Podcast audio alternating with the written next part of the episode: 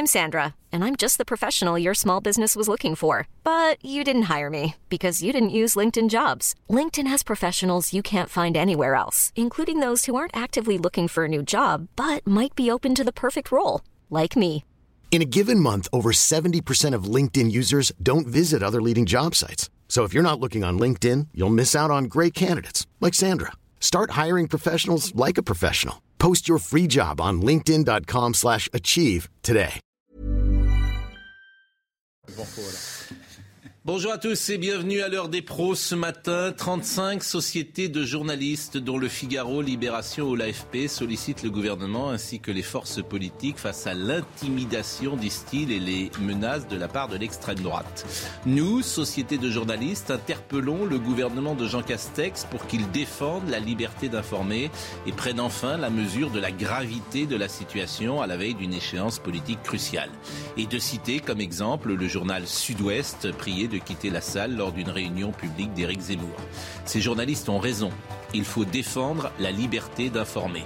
En revanche, quand ces mêmes journalistes ne peuvent pas entrer dans les territoires perdus de la République, quand il est quasiment impossible d'enquêter sur une cité où les dealers ont mis le quartier en coupe réglée, quand tout reportage devient un combat, aucune lettre n'est adressée au Premier ministre. L'espace médiatique choisit ses batailles, désigne ses coupables, distingue ses victimes. Hier, les journalistes étaient parfois voyous, iconoclastes, insolents. Aujourd'hui, ils prêchent. Ils sont les soldats du bien qui pourfendent le mal. Ce sont les nouveaux curés de l'époque qui s'endorment le soir avec un portrait d'Edoui Plenel, notre tartuffe national, au-dessus de leur lit. Ainsi s'exprime en France une certaine tendance du journalisme pour le meilleur et pour le pire. Bonjour. J'ai lu cette pétition qui est signée par beaucoup de journaux quand même. Bien sûr. Dont le Figaro. Oui, ben, euh, c'est bien sûr. Oui, c'est pas seulement. euh, Mais je l'ai cité, le Figaro. l'autre. Mais j'ai cité. Mais attendez, vous rigolez J'ai cité le Figaro. Mais Bon, vous l'avez dit. je l'ai dit. Et, les les menaces de mort sont réelles. Mais quand tu rentres dans une cité aussi pour euh, enquêter, Ah, Ça dépend. Le- essayez de faire un reportage dans Oui, mais les- je ne vois pas en quoi l'un euh, excuserait justifierait. Mais, mais, mais je dis simplement qu'on choisit ses victimes oui. Et on choisit ses combats. Moi, j'ai vu des protestations aussi sur. sur On choisit ses combats, mais, en- Vous pourriez dire ça aussi des zadistes Et- qui empêchent les journalistes de venir et qui. les- cher, euh, cher Laurent, D'accord. Mais ils ont raison. En, Mais je, je, je vous dis pas que, euh, bah, cher Laurent, je fais ce métier. C'est quand même une indignation Je- unilatérale. Parce que le ce- problème du journalisme contemporain, c'est que c'est devenu une idéologie. C'est-à-dire oui. que le journalisme n'aime pas les faits. Et oui. Enfin, il n'aime pas les faits qui le dérangent. Non, bien Moi, je, ça, lis ça. Je suis maintenant un vieux journaliste. je depuis le début. Et même dans la Formule presse de creuse. province dans laquelle où j'ai commencé, dès le départ, il était compliqué de décrire des faits dérangeants. On va dire bonjour d'abord à tout le monde. D'abord, euh, chère Brigitte, bravo, félicitations. C'est merveilleux ce qui vous arrive. Ah On oui peut le dire. Oui, oui, bien sûr. On peut le dire. Lola a eu un petit garçon. Une de mes filles, oui. Lola, qui s'appelle Max. Oui, Donc pour la première fois. oui. Pour la vous voulez me faire fois. pleurer en début d'émission Non, je ne veux pas vous faire pleurer, mais je veux vous dire bravo, parce que le petit Max est né Voilà. le 17. Donc, Et- Il est libre, Max. il est libre, Max. Et Bah, dans fille. ce- ouais. Et- Donc, euh, donc voilà, donc c'est la première fois que vous avez, que Bon, vous avez célébré. Noël avec euh, Ah. un petit enfant en plus dans la maison. Bonjour Monsieur Jakubovic. Ça me fait plaisir que vous soyez là. Non mais on va pas parler des journalistes pendant une heure, mais je suis rentré moi dans le métier en 88 et puis je connaissais euh, la profession depuis 82, 83 parce que j'avais 18 ans, je travaillais. Les journalistes, je le disais, à cette époque-là, étaient un peu iconoclastes, un peu voyous. Et on le voit dans l'affaire Grégory, souvent je cite cet exemple-là, ils font des choses incroyables, etc. C'est un profil psychologique, les journalistes. Ils sont borderline, etc. Aujourd'hui, ce qui me frappe, pas tous bien sûr, c'est qu'ils prêchent. Ce sont des curés. Ils, ils disent, mais je ne peux pas vous dire autre chose. Ils Non, disent ça le bien et le mal, etc. Ça, c'est dans les journaux militants. ou c'est dans mais, je je peux pas vous le dire puisque c'est je, les je sais. éditorialistes, mais non, mais vous- Ben, je- j'ai ce sentiment. Mais vous Mais je, peux me enquêtes. tromper. Faut hein. lire les enquêtes. Il y a Mais je peux, me- tromper. Antique, Ben, vous vous trompez. ecclésiastique. Mais je, peux me tromper. parce qu'il y a, je peux il y a- me tromper, il y a beaucoup plus d'enquêtes qu'avant. mais oui, sur certains sujets. Sur beaucoup de sujets. Oui, bah, sur euh, certains sujets. vous ne pouvez pas Donc c'est c'est pour ça que les gens ils nous aiment pas trop souvent parce qu'ils se disent. Voilà, quoi. C'est- Vous ne pouvez pas nier, Geoffrin, l'énorme conformisme de notre profession, le suivisme de notre profession. Bah, parlez pour le, le journal, le règne parlez de la pour le Figaro. conforme. Mais non, je parle de, je, pr- je Oui, bah parle alors, de- euh, précisément des, des journaux journal, que vous avez pu diriger. Enfin, Ah, mais les c'est- journaux de gauche, ça vous accablant plaît de pas, voir c'est à quel point il y a Le conformisme, un c'est vrai. moutonnier dans la presse aujourd'hui. En fait, un journaliste- le presse, journaliste. ça veut rien dire. Mais Dans le Si, Figaro- dans la presse, dis Figaro aussi, à ce moment-là. Mais oui, dans le Figaro quand j'entends un journaliste Le dire- Figaro est un journal de gauche, donc si je comprends Quand j'entends un journaliste dire il faut défendre des valeurs, des choses comme ça. Un journaliste, je ne veux pas dire que c'est un nanar un peu, mais il est en contre toujours. C'est un, sûr, euh, il, a un esprit ouais. de contradiction. Il est, il est d'aucun camp, d'aucun camp. Quand il, quand il Moi, ça, ça- ça me fait toujours, ça m'amuse toujours quand on me dit t'es dans un camp. On est d'aucun camp. En fait, on a un esprit de contradiction. Vous avez des enquêtes, Voilà. laissez-moi bon, dire une chose. Vous Oui. avez des enquêtes qui sortent dans les journaux de gauche qui Oui. gênent beaucoup la gauche. Le, conformisme dont vous parlez n'existe pas pour les enquêteurs. Allez, qui a sorti, qui a sorti les, les- les choses gênantes sur Madame Benbassa? C'est Mediapart. Qui a sorti les, les- les choses gênantes pour les ministres socialistes qui avaient fait des fautes? C'est Mediapart. Donc arrêtez, arrêtez de dire que les, que les journalistes n'enquêtent pas. C'est pas vrai en du tout tout. cas, Et bien que les En journaux tout cas, ont fait une omerta. je viens de vous donner des exemples qui prouvent le contraire. Cher ami. depuis 40 ans et Je viens de vous donner des exemples qui prouvent le contraire. votre baratin par cœur. cher ami, là, avec le baratin. cher, oh. cher ami, cher- non, les 35 sociétés de journalistes, c'est pas rien. Voilà, euh, euh, pr- euh, comment dire, la, la gravité de la situation aujourd'hui. Mais, quand il y a- Mais- mais les menaces d'extrême droite, je les connais, moi j'en ai aussi, moi. Mais, mais on a tous des menaces. Moi, j'ai des menaces matin, midi, Oui, mais, et oui, mais soir. c'est pas très normal. Mais je voudrais Je déjà. parle de menaces de mort, qu'on je- m'insulte. je vous assure. habitué, hein. Je voudrais, quand il y a une menace je voudrais mort, que vous me hein. disiez simplement un jour. Quoi Un jour, je ne vais même pas vous demander de définir extrême droite, je voudrais que vous me disiez un jour, dans le programme de Madame Le Pen, ce qui est d'extrême droite. Je vous jure, ça Bah, m'intéresse. quand vous voulez. Alors dites-moi quoi? Ah, ben c'est la stigmatisation systématique de tous les, de, de- de tous les migrants. Ça, c'est l'extrême droite, bien sûr. Et c'est la sortie de l'Europe euh, qui est pratiquement euh, La programmée. Et on Enfin, stigmatise deux choses sur lesquelles vous dites juste n'importe euh, quoi, puisqu'elle veut pas sortir de l'Europe. Mais c'est ça qui me l'immigration, En fait, c'est fascinant là. Donc, Non, on n'a pas le droit de euh, critiquer l'immigration. Non, mais c'est un Là, thème, c'est un thème la- la- obsessionnel. en, fait, en fait, la faiblesse de. thème obsessionnel et La faiblesse, que la faiblesse votre réponse montre qu'en fait l'extrême. Moi, je m'amuse toujours, et je peux dire la même chose pour, euh, sur Eric Zemmour et tout ça. Nommez-moi, dites-moi Ben, veux dire, précisément bah, une mesure c'est- qui est d'extrême droite. Et ça, dit- exemple, mais vous ne le retenez dit, il n'est pas. pas certain que, il n'est pas certain que Dreyfus soit innocent, ça c'est l'extrême droite. Il n'est pas certain que c'est extrême droite. Bah. C'était la thèse de l'extrême droite de l'époque qui a été réfutée, qui a été réfutée et en fait euh, c'est c'est C'est, c'est- pardonnez-moi. une fake c'est- news d'extrême droite. Oui, mais c'est déjà pas la même chose. Enfin, bref. quand, mais- quand- quand on, quand on défend Pétain, je trouve que c'est l'extrême droite. Mais il défend pas Pétain, mais bon, peu importe. Mais en fait, c'est toujours pareil. Vous- d'atténuer sa responsabilité. on va pas parler parce que de toute façon. N'allez euh, pas parler parce que mais là vous êtes en difficulté. Mais on dit, mais il défend pas D'ailleurs, il Pétain. vaut mieux qu'on arrête là-dessus parce que vous êtes en train de vous faire écraser là. Mais Ben oui. Il ne défend pas Pétain. Il, il, il, il a une Mais analyse. vous êtes vraiment un zélote de, de Zemmour. Vous, vous ne lisez pas ses, ses livres. Ah, vous- vous Et- êtes et quand, quand je vous cite des, des phrases qu'il a dites, mais- vous dites c'est pas vrai. Non, mais en l'occurrence, il ne défend pas Pétain. Il défend Mais pas Pétain, donc, euh, voilà, moi, ça, Il il ne dépend pas Pétain. Non, il il défend défend pas pas Pétain, mais il bon, parlons sa pas. responsabilité. Pétain, pour, la, pour la bonne raison que Pétain lui-même avait déchu son père de la nationalité. Donc je vois pas pourquoi il défendrait Pétain. Pétain était il condamné. Il défend.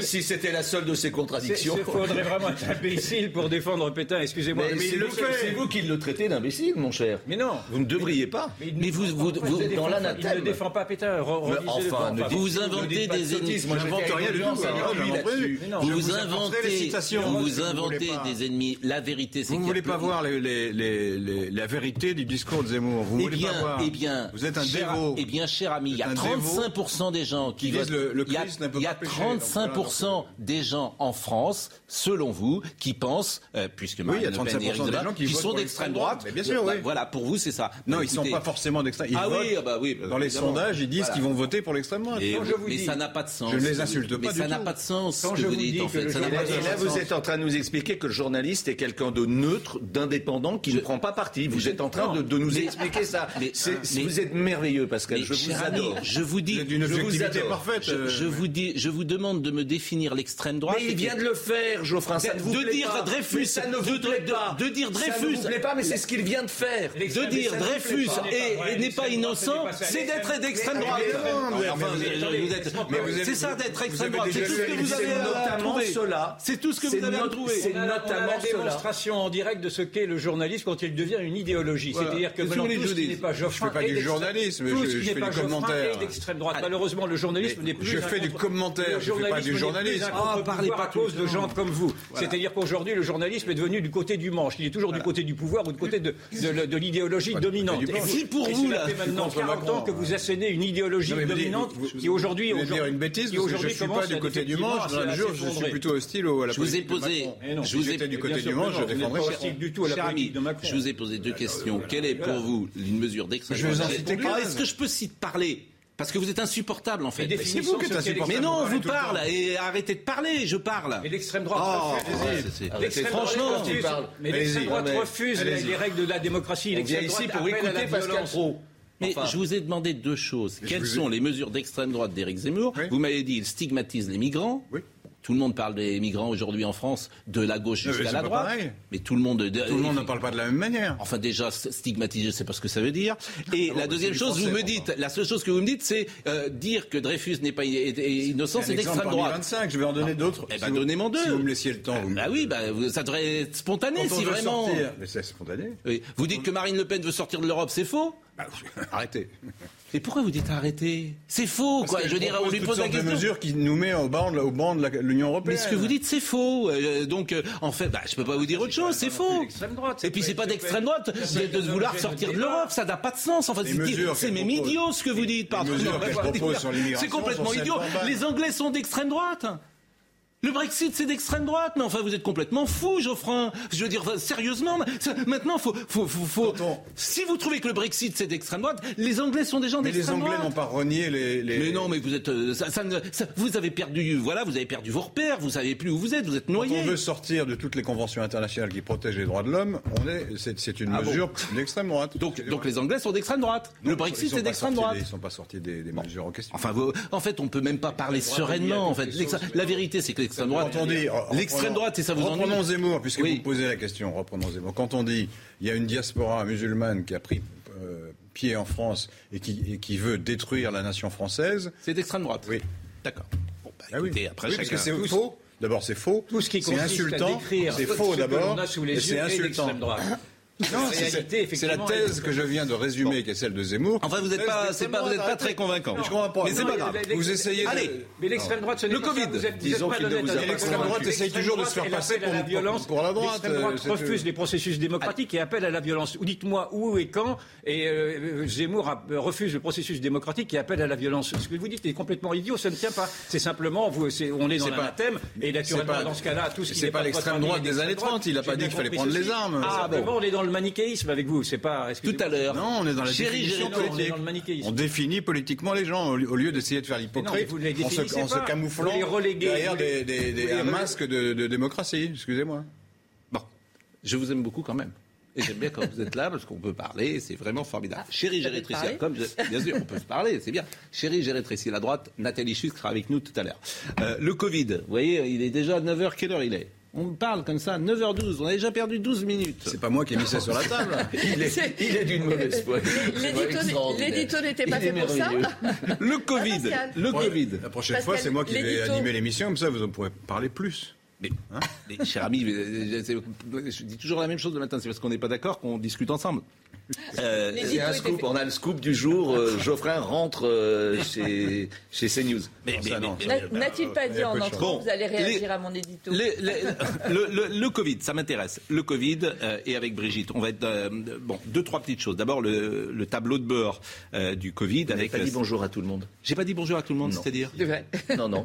Il m'a dit bonjour à moi, c'est vrai. Mm. Je reconnais. Ah oui, peut-être bien. Voilà. J'ai dit bonjour. Ah oui, ah, bah, c'est à. À qui j'ai pas dit bonjour eh ben, À tout le monde, sauf à moi mais je vous enseigne. Euh, j'ai dit, bah, bah, euh, euh oui, monsieur. Ah, mais, mais, pas, je... mais, pas, mes camarades du jour. Oui, j'ai oui, pas dit bonjour aux autres. Non, non, non. Mais j'ai même. Euh, oui. Mais vous êtes fou aussi.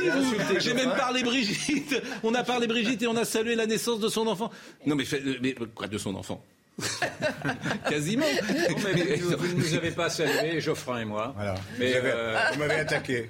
Ah et ça n'a pas de lève parce que si je, si je me lève, allez. Vous voyez, si non, je me lève et que COVID. je vous embrasse, là, je vais, ah là, je, vais me faire. Bon. connivant. Voilà.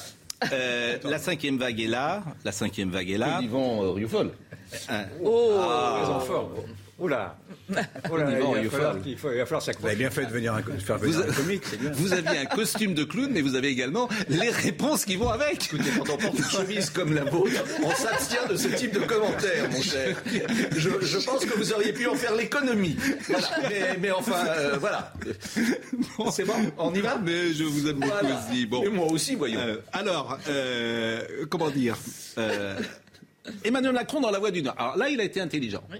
Il a dit une chose juste, les pays qui confinent les non-vaccinés sont ceux qui n'ont pas mis en place le pass. C'est tellement évident. Quand j'ai entendu la polémique, faut-il faire euh, confiner les non-vaccinés, mais ils le sont déjà.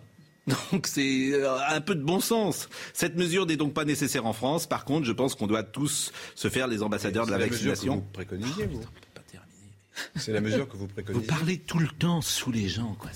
Avec Charlotte, c'est pareil. Est-ce que vous pouvez vous devriez aller dans des endroits, vous savez, où quand on parle. Faire une, faire ah, il, continue.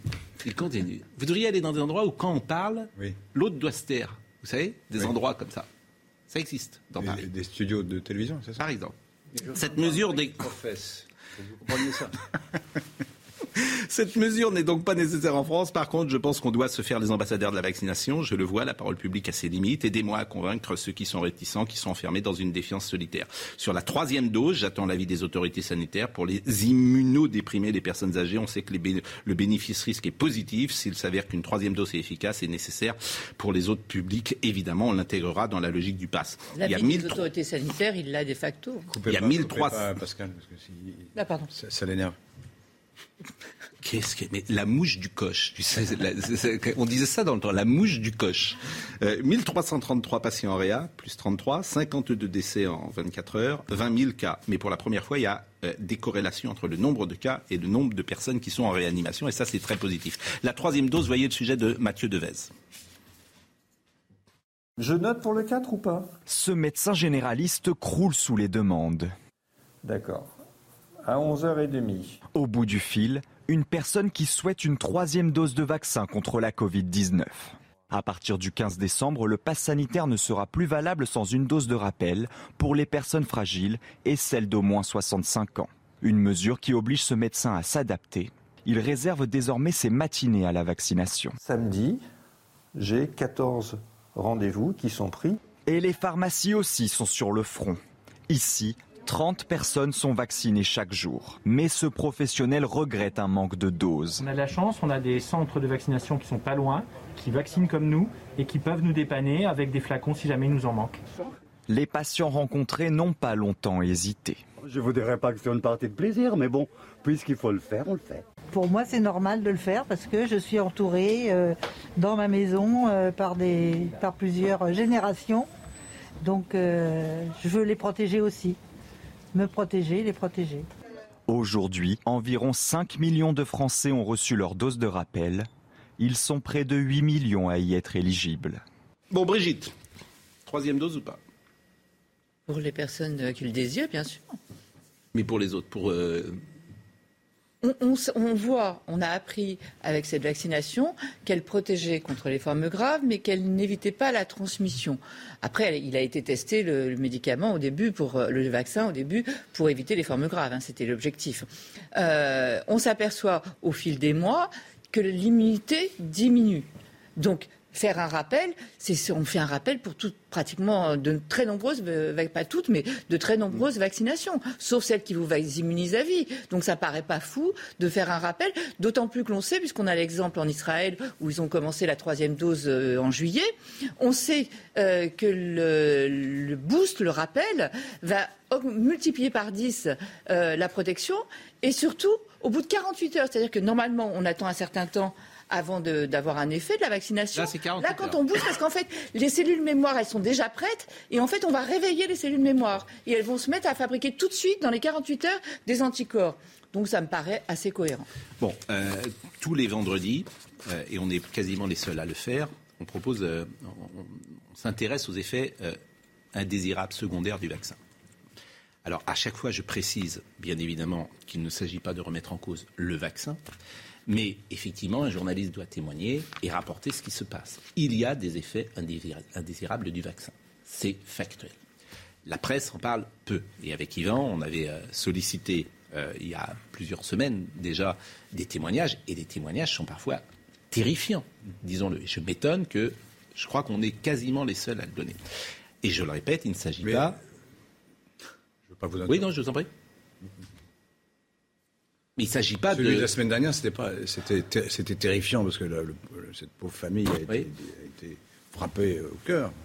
Mais on- elle disait elle-même qu'elle n'était pas tout à fait certaine que ce soit à cause du vaccin. Mais bien sûr. Mais mais- per- Voilà, mais personne ne peut Mais vous dites, il y a une l'assurer. rubrique, les effets indésirables du personne ne vaccin, peut peut-être que l'assurer. celle-là, elle- Mais personne, pas. vous avez parfaitement raison. Là, on va être avec bien Mathilde. Là, on va être avec Mathilde. lui-même, c'est pour ça que je Là, on va être avec Mathilde. Et je la remercie, Mathilde. Bonjour, Mathilde. Bonjour. Euh, Mathilde, vous avez 16 ans. Vous êtes, vous êtes en pleine santé, vous êtes euh, une gymnaste de bon niveau, vous avez eu 10 sur 10 lors de la dernière compétition à la poutre. Vous êtes Oui. vacciner pour pouvoir sortir librement et continuer la gymnastique et les activités adolescentes. Ça s'est passé en août, lors de la seconde dose. Vous avez été. euh, alors, la, la première dose, vous avez été malade pendant une semaine. Lors de la seconde dose, vous avez euh, de nouveau été malade, mais cette fois, votre état s'est aggravé et est devenu préoccupant. Trois jours après la deuxième dose, rougeur, gonflement, vous allez aux urgences. Euh, de jour en jour, votre état empire. Vous avez des grosses douleurs. Tout le corps est aujourd'hui handicapé. Vous retournez à l'hôpital. Vous n'êtes pas bien pris en, charge. Les médecins vous disent que c'est psychologique et vous êtes hospitalisé quelques euh, jours, euh, mis sous antidouleur et, et sous euh, anxiolytiques. Euh, comment vous allez aujourd'hui et quels sont les symptômes dont vous souffrez? Eh ben aujourd'hui, je n'arrive plus à marcher, j'ai mal partout, ma colonne vertébrale me brûle en permanence et euh, je tremble des fois, mes jambes elles bougent toutes seules et c'est vraiment compliqué à vivre. Et les médecins ont, ont diagnostiqué une maladie euh, cousine de Guillain-Barré qui serait liée au vaccin. Ça, c'est les médecins qui vous l'ont dit? Oui, c'est la neurologue et euh, c'est écrit noir sur blanc euh, sur le papier. Alors Brigitte peut-être euh, a une interrogation ou une question à, à poser. Euh, là où le cas est, est très intéressant évidemment de Mathilde, c'est que Mathilde a 16 ans. Mm. C'est-à-dire que euh, Mathilde n'est pas la population qui est ciblée. euh, euh, J'imagine que c'était pour pouvoir faire euh, ces compétitions sportives. Exactement. fait. Exactement. Euh, la, la maladie de Guillain-Barré, il faut rappeler que c'est une maladie donc neurologique euh, qui peut être liée. euh, c'est nos, nos- nos défenses immunitaires qui attaquent nos nerfs périphériques et qui peut être liée, on le sait, aux infections, mais aussi aux vaccinations. Je veux dire, c'est quelque chose que l'on connaît depuis plusieurs années maintenant. hein. donc ça peut, être- ça fait partie des risques de la vaccination d'avoir une maladie de Guillain-Barré. Oui, mais quand on a, quand on a 70 ans, Non, mais prendre le risque parce maladie qu'on de finit en rien, mais quand on en a sur- 16... Surtout chez les jeunes adultes. Oui. Cette maladie, elle Oui. existe surtout chez Oui. les jeunes adultes. Mais Donc- moi, vous connaissez mon entre guillemets mon combat. Je trouve que c'est pas euh, convenable de demander aux, aux adolescents de se, vac- de se faire vacciner. Mm. Puisqu'en plus, aujourd'hui, ils ne protègent pas. On sait que ça transmet. Et là, on a un cas, effectivement, avec euh, euh, Mathilde, d'une jeune fille qui a 16 ans, qui se fait vacciner et qui a des conséquences quand même dramatiques. Mais enfin, enfin je, je- je suis désolé, mais moi, je- je- je- franchement, j'ai l'impression que ce- mon sentiment, c'est ce que vous êtes en train de faire est totalement irresponsable.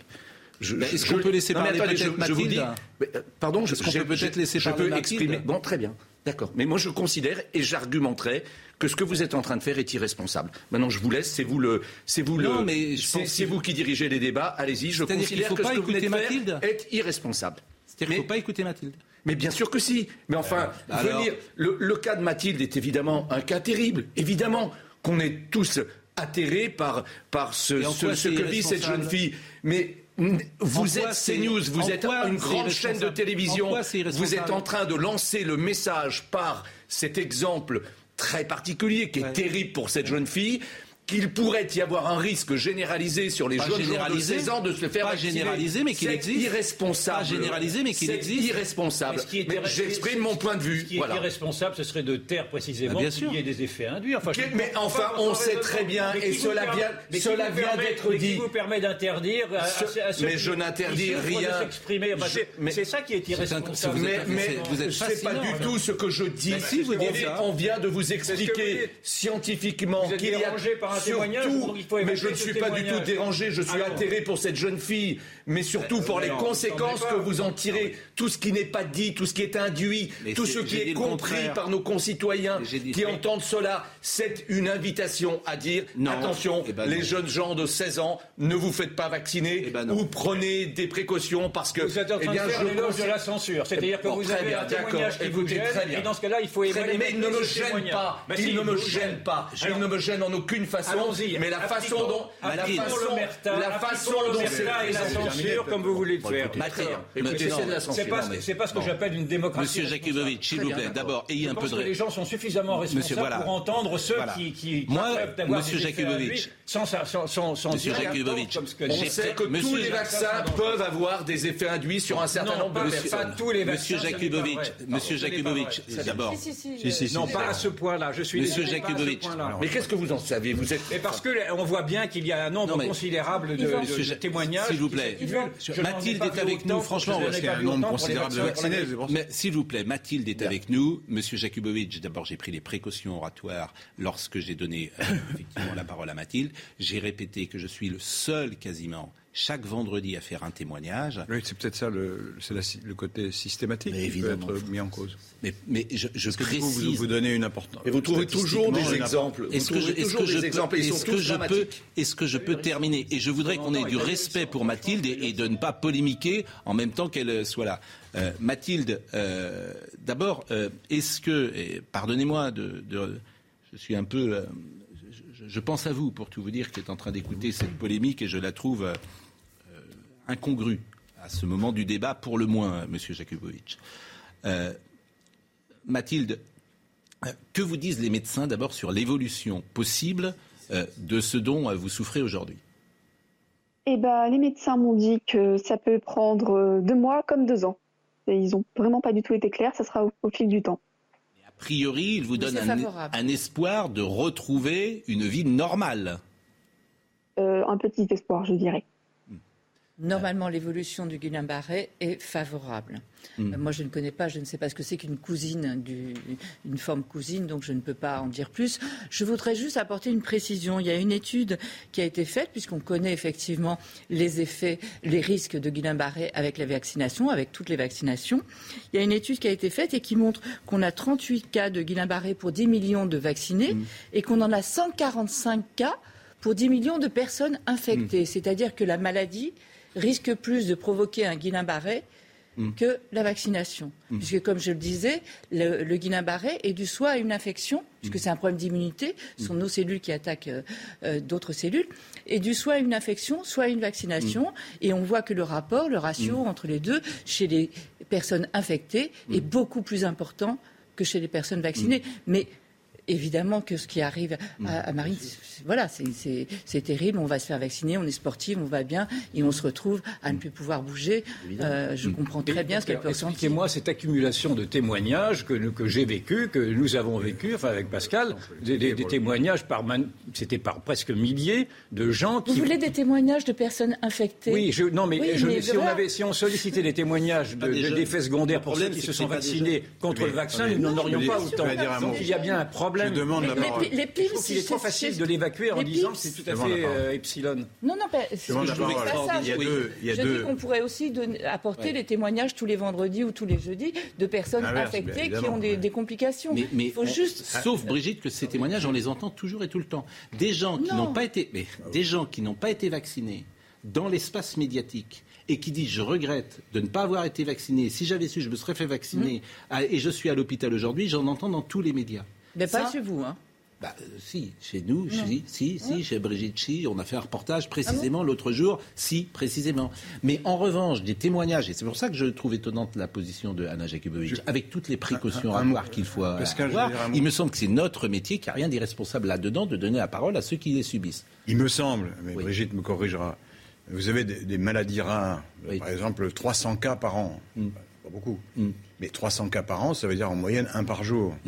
Donc comme on vaccine tout le monde, il y a Oui, forcément des gens qui tombent malades le lendemain. Laissez-moi terminer, parce que Oui. si vous me coupez à chaque fois. il y a forcément des gens qui tombent malades le lendemain de- d'une vaccination. Et qui, qui se disent légitimement, bon, bah, je suis vacciné, je tombe malade. Alors, on va Donc, demander à Mathilde- Attendez, j'ai pas terminé.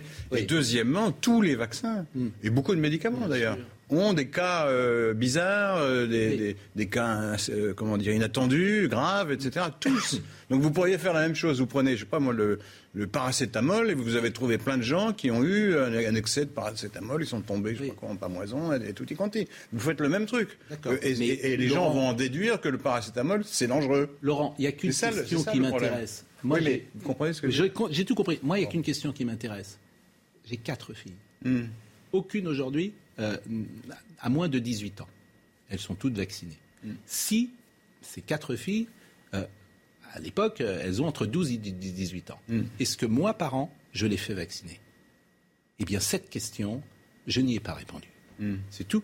C'est tout. Eh ben, Et il y a ouais, beaucoup de parents qui euh, hésitent à faire Est-ce que vous vacciner avez leurs hésité enfants ou qui faire ont vacciner hésité à Vous faire savez des qu'elles enfants. ont eu Ouais. 10 vaccins, à la nais- 11 vaccins à la naissance. Enfin, peut-être pas parce que c'était pas encore les 11 obligatoires, mais euh, là, vous n'avez pas hésité. Donc, donc, non, mais je veux dire, c'est. Mais, mais pourquoi je n'ai pas évité Il faut toujours calculer le Enfin, bénéfice c'est, et c'est le des, risque. c'est des discussions. Je veux dire, Bien sûr, mais écoutez, Ah, oui, ils n'ont pas de de- risque, ces enfants, de, de terminer en réa avec la Covid. Il n'y en a aucun qui est. Et puis, et puis, est-ce que Ils- l'on peut je veux dire ils n'ont pas. Il y a un enfant qui, est, je crois, je crois Non, qu'il y a. non, non, non, non, on a eu beaucoup plus d'enfants hospitalisés. euh, Mais il n'y a pas de mort, il n'y a pas de mort de moins de et 20 on a- ans. Et on a des syndromes Donc, euh, inflammatoires qu'on appelle les PIMS chez Euh, les enfants. D'accord. En revanche- est-ce que, je peux également faire Ouais, cette remarque là- Brigitte? là- Parce que je me souviens, je vous avais demandé si ces vaccins étaient en phase expérimentale. Vous m'aviez dit que non. Or, j'entends maintenant très régulièrement les médecins eux-mêmes qui disent on découvre en effet et on ne sait pas. Donc, quand j'entends des médecins qui disent on découvre et on ne sait pas, pour moi, ce sont des vaccins en- qui sont encore en phase expérimentale. Et la meilleure preuve en est que après la première dose, on en a mis une deuxième, puis maintenant une troisième, demain une quatrième, et on découvre au fur et à mesure qu'il y a, Attendez, de qu'il y aussi des plaît. effets induits. Donc je trouve qu'il est tout à fait normal qu'il y ait une, une réserve sur ces vaccins, sur ces vaccins qui sont encore en phase expérimentale. Ma- Mathilde. Que- Qu'entendez-vous Brigitte, s'il vous plaît.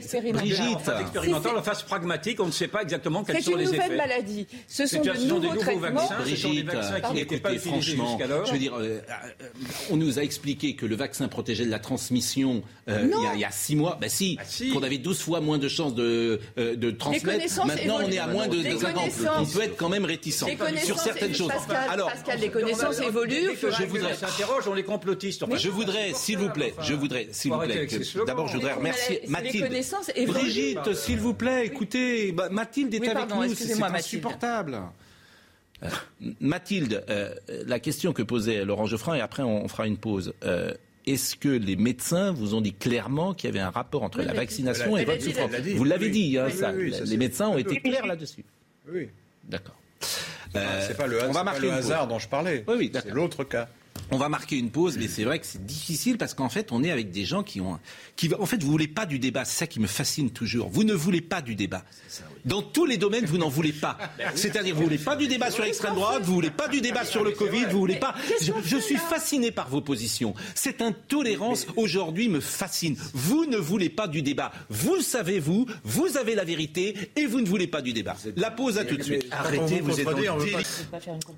C'est le sens de nos débats. Il y a évidemment beaucoup d'animation, euh, toujours, mais parce que la parole est libre. C'est toujours pareil. Donc quand la parole est libre, parfois ça fait des étincelles. Euh, je vais remercier Mathilde. Je veux quand même euh, avoir un message d'espoir. Et c'est ce que disait Brigitte, que Mathilde, est, statistiquement, c'est, c'est, c'est- cette Quand maladie vous, évolue. 100%, hein. voilà, cette maladie évolue favorablement, euh, disons-le, et que le calvaire que vit Mathilde, espérons, il sera Le plus court passager, possible. le plus court possible. Euh, Mathilde, et effectivement, pour vous qui êtes en plus, euh, vous, êtes, vous avez 16 ans, vous êtes gymnaste, aujourd'hui vous ne pouvez plus euh, effectivement pratiquer euh, cela, euh, j'imagine que votre morale est fortement affectée euh, ces temps-ci, évidemment. Bah là, le moral, il est vraiment au plus bas, étant donné que je peux même pas sortir de chez moi. Donc c'est très compliqué. C'est-à-dire que vous n'allez plus à l'école? Si j'y vais, mais à temps partiel, du coup, euh, c'est un peu- c'est aussi compliqué au niveau des cours et euh, la moyenne, ça se ressent. Et euh, en ce moment, vous, euh, vous, avez des- vous re- prenez des médicaments, il y a des choses pour soigner cet état-là ou il n'y a rien à faire? Euh, non, j'ai juste des médicaments pour la douleur. Donc euh, je prends euh, 900 mg de morphine par jour. Et non, faut vraiment juste attendre. Il faut juste attendre. Bon, bah écoutez, euh, Mathilde, je, je, on ne peut avoir que toute l'empathie euh, qu'il convient euh, pour vous et avoir évidemment et vous souhaitez que les choses. J'ai une question plus juridique. Est-ce qu'il peut y avoir des recours en responsabilité pour ceux qui ont favorisé, qui ont incité à, à se faire vacciner avec ces dommages qui sont des dommages très a priori directs, parce qu'il n'y a rien de causalité entre le vaccin et le dommage? Est-ce que, est-ce que ça Ça, je ne peux pas répondre à cette question. J'adore les gens qui critiquent à longueur de journée la judiciarisation de la société et qui veulent faire des procès à tout le monde tout le temps. Écoutez, là, là, en Euh, mais, excusez-moi, euh, mais bon. c'est quand même, euh, il y a un dommage. Mais il y a, si il y a- vous, si- il y a si un vous cas- évacuez également le a- dommage de cette personne, moi je veux bien. Il y a mais- un cas particulier pour cette jeune fille. Euh, elle peut consulter effectivement pour savoir si des responsabilités peuvent être mises en évidence. C'est un, c'est un problème factuel, c'est pas un problème Euh, juridique. c'est à partir des éléments de fait, factuel on et peut- juridique, oui. à partir des éléments factuels, on peut éventuellement tirer des conséquences juridiques. Merci en tout cas Mathilde et la prochaine fois, d'abord on va évidemment suivre euh, votre euh, l'évolution de, de cette maladie et évidemment la prochaine fois que vous viendriez sur ce plateau, ce qui serait formidable, c'est pour nous apporter de bonnes nouvelles. Donc on pense à vous. Merci beaucoup Mathilde et merci d'avoir euh, témoigné. Euh, Merci à vous. merci d'avoir témoigné aujourd'hui. On referme la page Covid. Si vous voulez. Sauf si vous voulez ajouter euh, un mot. euh, et, vous pouvez dire tout, tout ce que vous avez Il marmonne, il marmonne. dit. Il marmonne, mais Il marmonne Zemmour, complotisme. Je sais pas, on euh, ferme la page Covid et on ouvre la page Zemmour. Moi, ça me paraît assez logique, quoi. Euh, Pardon. soyons logiques. Oh, une petite pointe d'humour, monsieur Mais je suis Pascal d'accord avec Pro, vous. de mais- temps en temps. Oui, mais je- je- moi, Il- je- il aime d'abord, pas, hein. Absolument. J'essaye d'avoir un petit peu d'humour, bien, bien évidemment. Mais ce qui m'intéresse, je dis toujours la même chose. Vous êtes, vous éructez l'anathème, et vous ne cherchez pas à comprendre. Eh oui. Mais je viens ici pour devenir plus intelligent. Non, pas du pour, tout. Pour Pas venir à la source du- Pas de, de, de l'information, Mais de, pas de l'indépendance, de la neutralité, du journalisme dans purs. Bon, interrogez-vous. Pourquoi Il y a un sondage, par exemple, qui est sorti hier, et puis un sondage BVA aussi. Pourquoi, aujourd'hui, en France, 19% des gens euh, vont sur Marine Le Pen en gros, et 15% des gens vont chez- sur Éric Zemmour? Ce qui fait pas- c'est 34. bizarre, j'ai lu 13, moi, mais J'ai dit oui, bon, mais il y a- Le bon, cumulé, ça fait beaucoup. enfin, ça fait 35. ça fait, ça fait Ça fait beaucoup. C'est ce 35. que disait euh, Geoffrin tout à l'heure. 35. Alors, vous, vous dites c'est d'extrême droite. Moi, je crois pas une seconde. Rien dit, moi.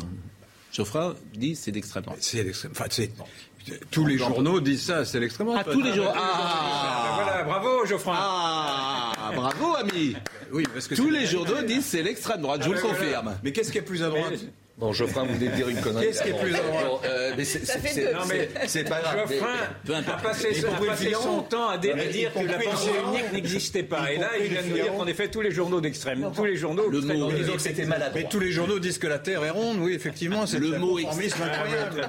Le mot- conformisme Le scandaleux. mot extrême droite est disqualifiant et vous le savez. Bon, Un, il est disqualifiant. Quand on, parle Mais bon. de, quand on parle de Mélenchon, Mais on alors, a le droit de qu'est-ce dire que vous voulez me démontrer par là, disqualifiant. Ah, je veux rien démontrer, je veux, sais- je cherche de comprendre. Non, mais, mais, mais très bien. Comprendre. 35%, Comprendre. très bien. Ok, Comprendre. voilà. Pourquoi C'est l'état de notre que- société. très Est-ce que, oui, mais est-ce que, C'est l'état de est-ce que euh, euh, l'échec des politiques, par exemple, vous habitez Lyon, il y a un quartier qui s'appelle La Guillotière. La Guillotière à Lyon. Bon, est-ce que, euh, si parce que vous vivez pas à la Guillotière, vous y vivez pas. Ben si, ah bah oui, mais ça, ça vous Arrêtez ennuie. cette démagogie. Ah, c'est de la démagogie. La guillotière, la guillotière est toujours une la petite. Attendez, la guillotière est une petite enclave, Oui. une toute petite enclave, Oui. à côté de quartiers extrêmement bourgeois. Oui. Vous avez l'avenue de Saxe à côté, qui est, qui est très bourgeois. Donc, ne, ne- parlez de ce que vous connaissez. Là, Eh pour l'instant, eh vous bien. êtes sur un phénomène. C'est. Bon, je pense que vous parlez de quelque chose que vous ne connaissez pas. C'est entendu, je connais pas. Je- alors, je vais vous montrer le reportage de la Mais Guillotière. bien sûr, mais connais, pouvoir- je connais le sujet comme vous.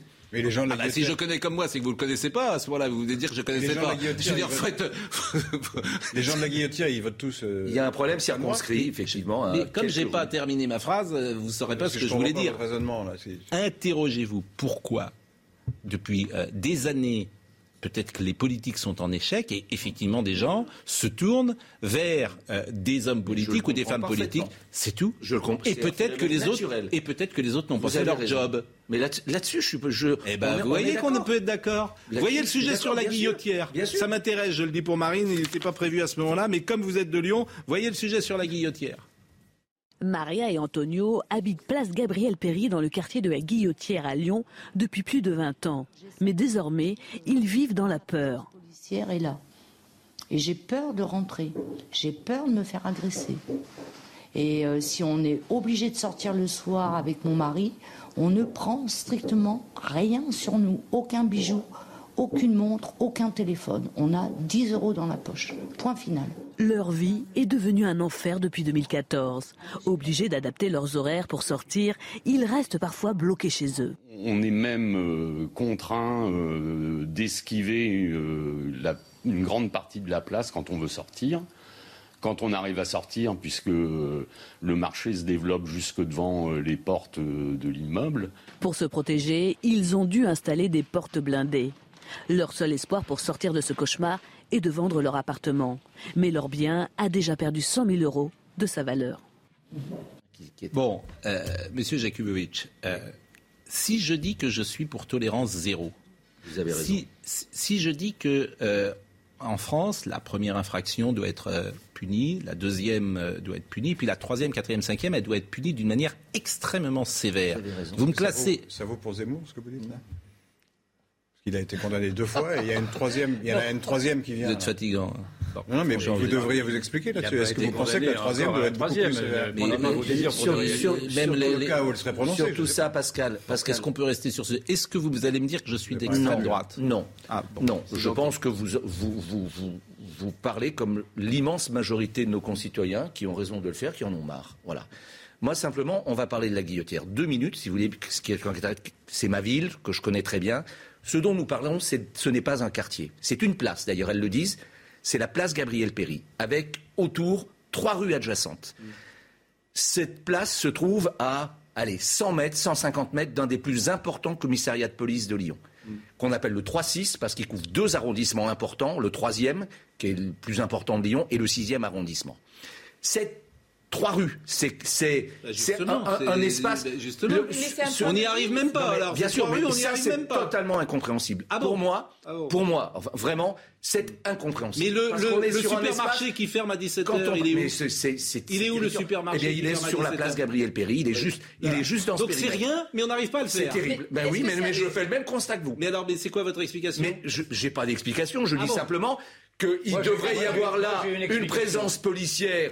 Euh, qui est très facile, mais qui est vraiment très facile, parce qu'encore une fois, c'est un espace dire que les géographique gens qui dirigent sont mauvais Ça veut dire quoi Écoutez, moi, je n'ai pas de commentaire à faire. une explication. et l'explication, c'est celle de l'aveuglement. Je, je pense qu'il y a encore trois ans, euh, vous auriez pris, par exemple, vous auriez fait une émission. Mais ça sur- dure depuis des années, une- ça. Vous auriez fait Elle une le dit, émission- 2014. Vous auriez fait une émission sur l'insécurité urbaine plutôt que de faire une émission sur les effets du Covid, et vous auriez fait passer euh, en témoignage une famille euh, blanche qui dit on, notre vie est infernale dans ce quartier, etc. Vous auriez eu un Jakubowicz qui était Mais- là en mais disant qu'est-ce que la finissez Mais Vous qu'est-ce que auriez la couleur Pourquoi une famille blanche Vous auriez eu un Parce que, Jakubowicz parce qui que les- vous permettez- mais attendez, parce que les familles noires ne- sont pas concernées. Ceci n'existait pas, vous généralisez, vous jetez l'opprobre, Vous, etc. vous- Ceci, vous vouliez prenez une définition de l'extrême droite Oui, Voilà, il ne une famille entendre. blanche. Il Voilà, voilà, entendre. voilà, une, voilà, voilà un exemple. Il Voilà veut- un exemple. Pourquoi une famille entendre. blanche Expliquez-moi. Parce que, Parce que en les familles noires, elles, elles Non, peuvent, je- elles, je elles sont pas attaquées les je familles noires. reprends, je reprends ce que j'ai vu sous les yeux. Je vous, je vous dis, je reprends cet exemple-là. Mais moi, j'ai Je- pas vu, moi, j'ai pas vu une personne blanche. J'ai vu une française. J'ai vu une française qui s'exprimait. vous, Elle aurait pu vous être noire. Elle aurait pu être noire. D'accord, elle aurait pu être noire. Mais en l'occurrence, Ben le- propos n'était pas celui-ci. Ben vo- voilà la définition d'extrême le droite, là, propos- voilà. Oui. Ben là, Je voilà. pense qu'on a, Elle- elle on a- on en direct, on a en direct l'absurdité d'un enfermement intellectuel. Voilà. Ce que je voulais vous dire, c'est que des gens Il a comme dit vous... une famille blanche et vous le traitez d'extrême droite, mais, fran- Non, ça, mais vous êtes je sérieux, termine, quoi. Je Vous termine êtes sérieux. perd du temps avec ces conneries. Non, mais franchement, Alain, moi, je veux bien vous J'ai pas- avez. J'ai pas besoin de ça pour le dire, effectivement. Je termine mon raisonnement. non, mais je termine, s'il vous plaît. Je termine. que ça veut dire. C'est ça que ça veut dire, effectivement. Mais pas du tout. Ah mais pas je- du tout. termine. Mais ça veut pas dire ça. Vous ne C'est incroyable ce que vous dites. Ça veut pas dire ça. Et parce que je, je- Parce qu'elle était blanche dans le sujet. Bien sûr, quand on, Ce que quand je- on- quand on parle de quelqu'un, évidemment, on commence par dire la couleur de sa peau. C'est évident, c'est une logique. Intéressant. Oh, pourquoi ne voulez-vous pas entendre ce que je suis en train de vous dire? C'est-à-dire que des gens comme vous, il y a encore deux ans ou trois ans, disaient, quand on passait ces témoignages de gens qui trouvaient la vie infernale dans ces quartiers de vivre ensemble, on vous disait, mais vous êtes d'extrême droite, c'est du complotisme, cela n'existe pas, vous êtes en train de jeter l'opprobre sur, sur le reste de la population. C'est exactement le même raisonnement que vous avez détenus sur euh, les, les, le- les- les- les- les- les effets induits du, du, du va- du vaccin, pardon, disant mais ce n'est pas vrai, ça n'existe pas, c'est tout à fait résiduel. dire le contraire. Mais non, vous êtes aveugle sur tout ce qui Il vous dérange. Vous avez cautionné l'omerta, vous avez cautionné un conformisme, Mais, et maintenant vous vous plaignez en disant qu'en effet, il y a, ce n'est plus un Allez, on change de sujet. mais une insécurité. On change de sujet parce que c'est compliqué, Alain. Franchement, Vous, euh, êtes d'une immense honnêteté. Écoutez, non, mais c'est compliqué, Alain, parce que vous parlez tout le mais j'ai temps. déjà eu l'occasion de vous le dire. Franchement, euh, voilà, Maître Jakubowicz est insupportable. C'est une pluie de, de, de gens. Franchement, c'est compliqué. Moi, je vous aime bien, mais c'est Oui, compliqué. c'est c'est sûr, C'est vraiment, c'est vrai que c'est compliqué. de venir sur votre plateau, ça je reconnais, oui, effectivement. Si on veut en prendre plein, plein la figure, c'est vrai que c'est là Ah, qu'il faut, oui, c'est là maintenant, qu'il faut va se victimiser. C'est là qu'il faut confortable de faire des leçons de morale à tout le monde. Ils Et savent- ça fait ils moins savent de victimiser. Oui, on ne vous laissera pas le monopole. Oh, mais je- On vous je- laissera pas. Oh, monopole, ils parleront je- maintenant. Aucun monopole, je simplement, je, je réclame ma liberté de dire ce Mais- que je vois. Mais enfin, bien. si euh, parlez, mais comment dire, ne l'interrompez pas. Enfin, Ah, comment ben, vous dire ça? Laissez-le finir, et Non, puis après vous parlerez. Non, mais je- je- Enfin, vous n'êtes pas exempt quand même de toute reproche dans votre carrière professionnelle. Euh, vous avez quand même que pris. vous venez de dire, là? Bah, Dans- vous avez parfois Je pris. ne suis pas Oui, exempt de- oui, de- bah, de comme reproches vous, comme moi, professionnelle. Oui, comme nous tous. Mais, euh, mais, mais où Bah, vous avez parfois pris la pour parole. que vous fassiez mon procès. Mais, mais non, mais vous faites le nôtre. Mais enfin, mais on est. Donc vous êtes pas- savez, là, Franchement, là, je crois Alain. que vous avez dépassé la limite, Mais là, Pascal. Vous avez dépassé la limite. pourquoi Ce que Vous- vous, venez de dire est vous proprement êtes- inacceptable Ah et je ne bah, l'accepte eh pas. ben, eh ben, je ben, ne suis pas ben, exempt de reproches Mais vous êtes dans ma exempt- carrière mais professionnelle. tous. vous n'êtes pas Mais moi exempt non plus. je ne Mais pas moi exempt. non plus. Je vais vous quitter. euh, Mais moi non plus, mais cher Alain. C'est scandaleux ce Mais que vous pourquoi c'est scandaleux C'est scandaleux. Mais pourquoi- C'est scandaleux. mais pourquoi c'est scandaleux inacceptable. Alors illustrez. Allez, je ne suis pas. Mais- Faites mon procès. Mais Allez-y. Je fais pas votre procès. Je dis de la Vous même. n'êtes pas Mais exempt vous de reproches dans votre vie professionnelle. Alors je vous Mais réponds. eh ben quoi. je vous réponds. Vous m'avez traité Mais C'est d'irresponsable. tout simplement dégueulasse que vous n'êtes Vous m'avez traité d'irresponsable tout à l'heure. Vous m'avez traité moi d'irresponsable. Je vous ai pas dit que vous étiez irresponsable. Je vous ai dit vous n'êtes pas exempt de tout reproche. C'est quand même beaucoup plus doux. Vous m'avez dit que j'étais irresponsable. On n'a pas, on n'a pas tout à fait la même charge de responsabilité sur cette Ah antenne. vous en avez plus. Pascal. Mais vous m'avez traité d'irresponsable. Ahurissant. Non mais, c'est mais je vous réponds précisément. Donc je dis d'une manière très douce, bizarre, comme nous, très douce, très douce, très douce. Je dis comme nous tous, vous n'êtes pas exempt de reproches professionnels dans votre carrière, j'imagine. Je n'ai pas. Vous imaginez J'imagine. J'imagine que vous n'êtes pas exempt de bien reproches dans votre vie Mais- personnelle, monsieur. Mais, mais alors, vous avez parfaitement raison. Je suis pas exempt de reproches dans ma vie personnelle. Je me fais la réflexion tous les jours, cher ami. Où sommes-nous Mais, je, on- ben, on est- ben, en tout cas, on est sur. C'est tout. Ce que je veux vous dire, c'est que quand vous donnez, quand vous donnez, quand vous donnez la leçon aux uns et aux autres, matin, midi, personne. matin, Ah midi ah et soir. Ah quand vous donnez la leçon, je me permets de vous dire, vous n'êtes pas exempt. C'est quand même pas une insulte. Non, Vous me dites que c'est dégueulasse de vous dire ça absolument dégueulasse. Ah bon, bah écoutez, euh, si Vous avez l'air de sous-entendre euh, quelque Bah, chose. évidemment. Enfin, je Non, ne suis- il- mais il rien. rien. mais, euh, Rien. C'est bizarre de dire ça si on n'a pas une- un exemple. Rien. Je dis simplement, comme il attaque Yvan, comme il traite d'irresponsabilité, voilà, on a tous, sans doute, dans nos vies professionnelles, Oui, des reproches à nous faire. sur les. Ni plus, Allez, mais ni moins. C'est bizarre. Une Ah bah c'est peut-être vous qui euh, pensez à quelque chose. Non, pas du tout. Ah bon J'ai l'impression que vous pensez à quelque chose. bon, Ouais, avançons. Ça, ça part en vrille. là. Non, non, mais soyons gentils. Comment Je ne sais pas. Bon, Ça part en vrille. on a terminé euh, le débat sur la guillotière Je sais pas. ouais, Brigitte. mais on peut. Euh, Brigitte, merci d'être avec nous. Gérard Darmon dit je salue maître. Il vous appelle Jean Kelevitch, mais euh, maître Jakubowicz. Mais faites pas la tête, tout ça n'est pas très grave. Euh, Il y a un peu d'esprit, de légèreté, d'humour. Si, si, La si pause j'ai- et nous revenons. logique, il y a longtemps que je serais parti. Parce que vraiment, là, vous avez La- dépassé la mesure. On a dépassé la mesure parce qu'on lui a dit qu'il n'était pas exempt de reproches Oui, ça professionnels. ça La pause. Une accusation voilée. Comme La pause. Nathalie Chic, vous arrivez dans une émission qui est un poil Et ça arrive, chérie, euh, j'ai rétréci euh, à droite. Alain Jakubowicz que vous connaissez, Yvan Rieufol et Laurent Geoffrin.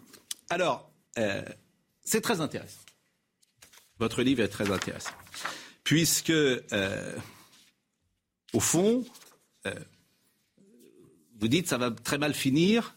C'est ce que dit Nicolas Sarkozy, dont vous rapportez d'ailleurs. On se demande toujours comment on enquête d'ailleurs. Qui dit ça Bon, bref, je ne donnerai pas vos sources. Euh, ça va très mal finir. Pense-t-il euh, que, cette, euh, que ce moment euh, sous la Ve République, pourquoi ça va mal finir? C'est quelque chose qui dit assez rapidement au début du quinquennat. C'est-à-dire qu'on a tous vu ces images hein, de complicité entre Emmanuel Macron et Nicolas Sarkozy qui avaient beaucoup fâché à droite.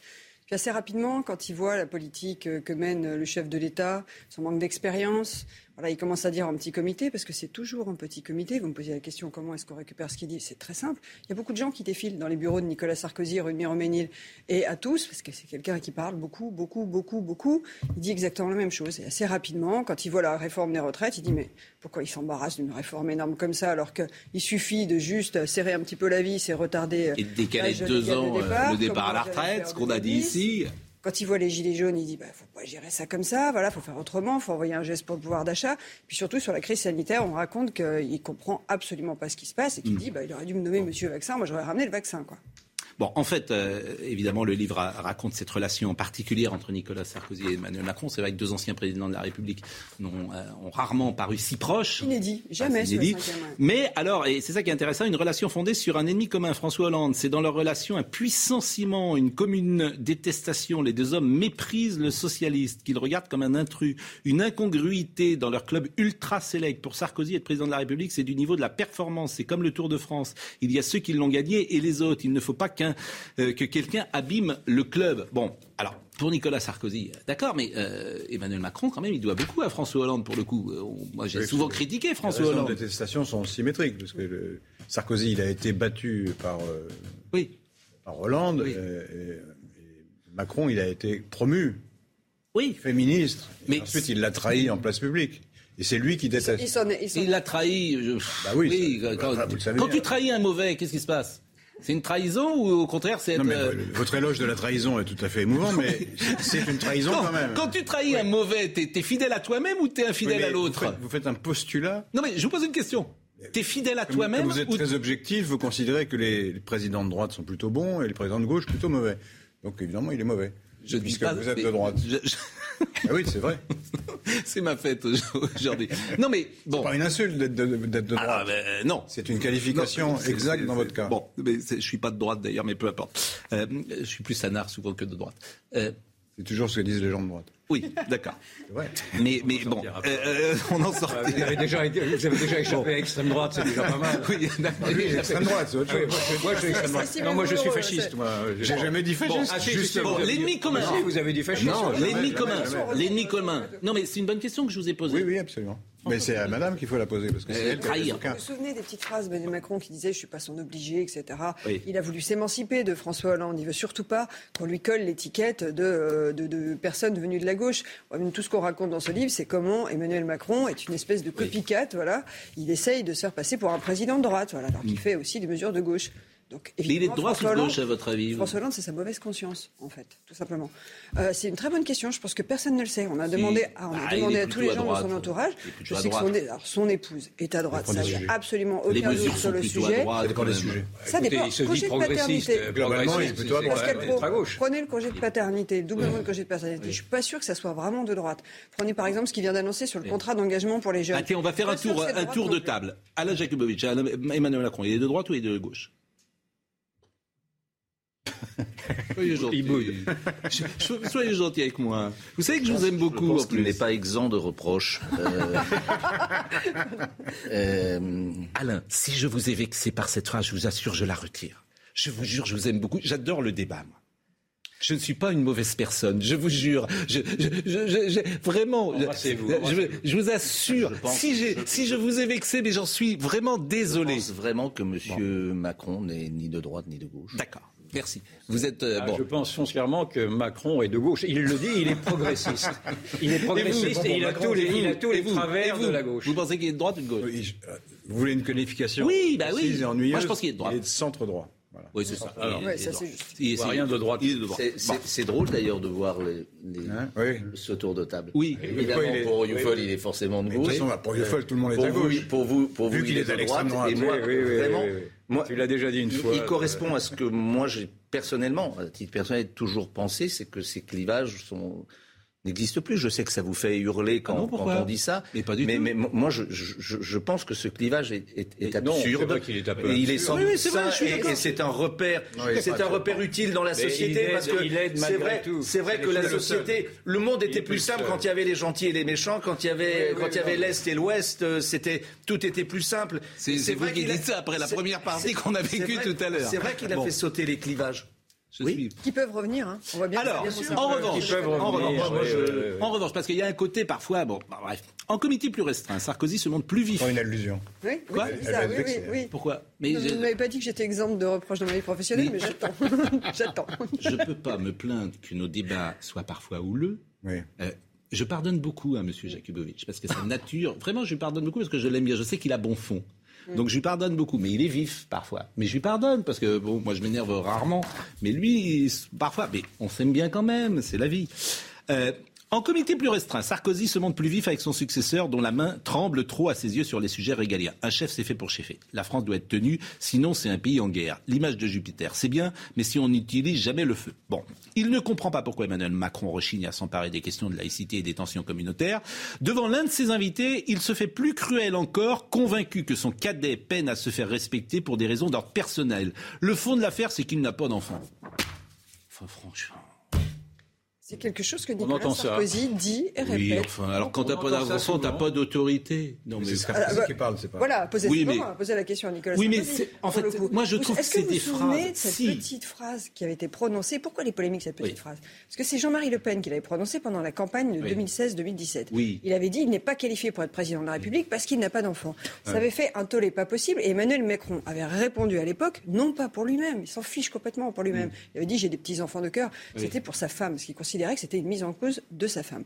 Après, quand on discute, et vous êtes bien placé pour le savoir, avec Brigitte Macron, Oui. elle dit elle-même, bon, il a un rapport à l'autorité un peu compliqué. Je me souviens, on avait fait un livre sur Brigitte Macron, nous avait expliqué que c'était elle, par exemple, pardon de la comparaison, qui s'occupait du dressage du chien à l'Élysée. Mais, enfin, mais- mais on dit tout et son contraire, puisque précisément on dit qu'il décide tout seul, qu'il est dictateur, qu'il est autoritaire, qu'il écoute personne. C'est pas la même chose, Pascal Ah bon Pro. Non, c'est pas la même chose. Vous voyez bien qu'au début du Pourquoi quinquennat, Emmanuel Macron, il met très longtemps à venir sur les questions régaliennes, sur les questions d'autorité. Le discours sur le séparatisme, ça arrive deux semaines avant Ah, l'attaque contre Samuel manque Paty. d'autorité, ça peut Non, être mais un il a, raisonnement il a, politique, ou il a, un alors bon ça, raisonnement il a politique. un Une sujet expérience. sur l'autorité. Oui, moi, moi je trouve ça, je trouve ça, de euh, qu'autre chose. Je trouve ça euh, assez, chose. assez. Et puis je vais vous dire quelque chose.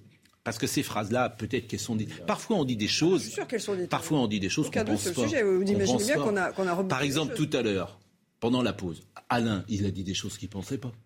On était en train de parler, il le pensait pas. hein, vous le pensiez pas Je vois pas l'utilité de parler de ce qui, est, ce qui a été dit hors antenne. Non, non, mais, Antenne, non, mais, pardon. non, mais ce que je veux vous dire, ce que je vous vais- J'ai une Ah. notion de la confidentialité qui est liée à ma Non, mais, profession. ah, ce que je veux vous dire, c'est que parfois on dit des choses qui prennent une interprétation dans un livre et puis elles ont été Mais dites comme ça. Pro. Non, non, c'est des Ah choses bon qu'il dit à des responsables politiques. C'est pas des gens qui le disent, des choses qu'il dit en privé. Il y a Bon. des responsables politiques de premier plan. Alors, qu'est-ce qu'on apprend encore dans votre bouquin que j'ai vraiment Alors, moi, j'adore ces bouquins-là parce qu'effectivement, il y a un côté euh, coulisses euh, formidable et puis pourquoi pas, euh, ça, ça, ça fait sens. Alors, Sarkozy, il déteste Olivier Véran, donc moi, ça me va bien, je suis plutôt content. Ni- Nicolas Sarkozy, qui a eu à affronter euh, la grippe euh, H1N1 durant son quinquennat, ne le supporte pas. À ses yeux, il a euh, faux sur toute la ligne face au Covid-19, de la gestion des stocks, de masques au débat sur euh, l'hydroxychloroquine, sans parler du démarrage laborieux de la euh, campagne de vaccination. S'il y en a un que Nicolas Sarkozy déteste, c'est Olivier Véran. Quand il en parle, il le défonce comme un boucher bulgare. Je sais pas ce que ça veut dire, un boucher bulgare, mais bon.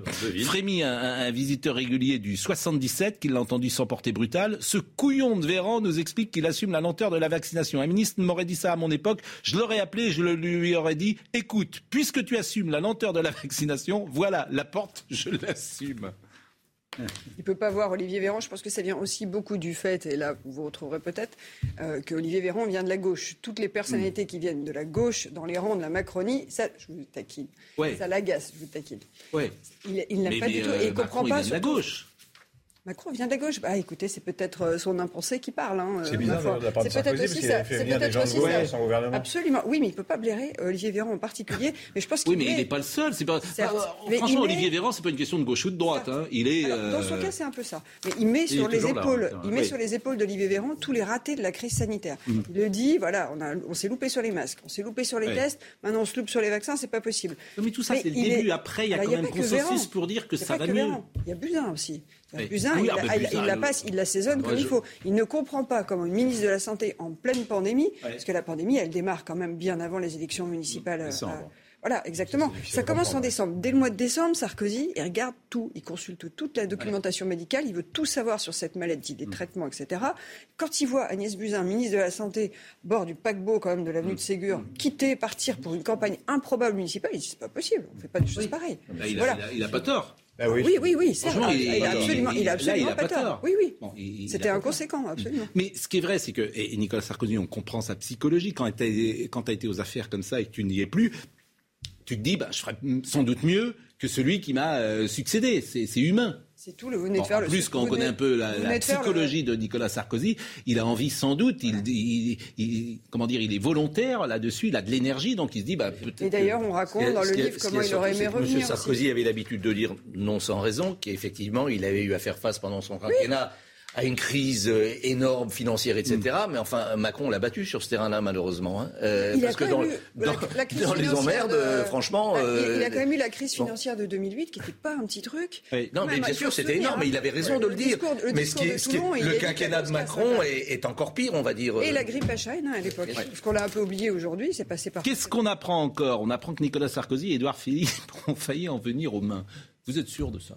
Ah, je suis plus que sûr, c'est Édouard Philippe qui le raconte. Oui, Posez la vrai. question à Édouard Philippe. C'est moment du congrès, pour situer pour vos téléspectateurs, congrès fondateur de l'UMP. Euh, à l'époque, c'est Alain 2002. Juppé, exactement. C'est Alain Juppé à l'époque qui se charge de ficeler tout ça. Et Édouard Philippe est un de ses lieutenants et un petit permanent euh, à l'époque du parti. D'ailleurs, Nicolas Sarkozy le considère un peu comme le stagiaire à qui on va demander le café. Et Sarkozy rentre au moment du congrès et essaie évidemment de voler la vedette à Juppé. Philippe s'interpose. Vous imaginez le grand, euh, voilà, etc. Ils font pas tout à fait, la, pas tout à fait la même dimension. C'est c'est un sujet entre eux. Il y a un truc Même physique taille. entre eux. Hein. Ouais, D'ailleurs, euh, Nicolas Sarkozy de parler d'Edouard Philippe en disant le chauve, parce que je pense qu'il a besoin un peu de abîmer la stature, etc. Absolument. Et donc, dans les loges, Sarkozy attrape Édouard Philippe, qui connaît à peine, et lui dit Toi, tu me refais plus jamais ça, en le tapant comme ça. Voilà. Et- Il est physique, euh, Sarkozy. Ah et oui. c'est Édouard Philippe qui le raconte, regardez. Il l'a dit publiquement à plusieurs reprises. C'est vrai. Non, Bon, non, on reboucle, hein, attention. Euh, la attention, hein. dédicace d'Édouard Philippe, pourquoi fait-on parler Pour Emmanuel, un président qui n'a pas fini de nous étonner, avec toute mon affection, ses impressions et lignes claires qu'il connaît comme personne? C'est lorsqu'Édouard Philippe a fait son livre et qu'il a fait cette euh, dédicace. Ces quelques mots ont été rédigés après le ratage de son intervention chez Laurent Delahousse, dont l'ancien Premier ministre a parfaitement conscience. Le président a eu l'élégance de ne pas euh, les divulguer. Ils auraient à coup sûr torpillé toutes les supputations sur une candidature dissidente de Philippe à la présidentielle de 2022. Cette dédicace, et Emmanuel Macron l'a lu, puis il a refermé l'ouvrage, le feuilletant rapidement, sans jamais le consulter plus amplement. Il a demandé à un membre de son cabinet de lui rédiger une fiche de lecture. Le livre n'a jamais plus, euh, depuis, quitté le bureau du conseiller. Qu'est-ce que vous voulez dire? Il s'en fiche d'Édouard Philippe?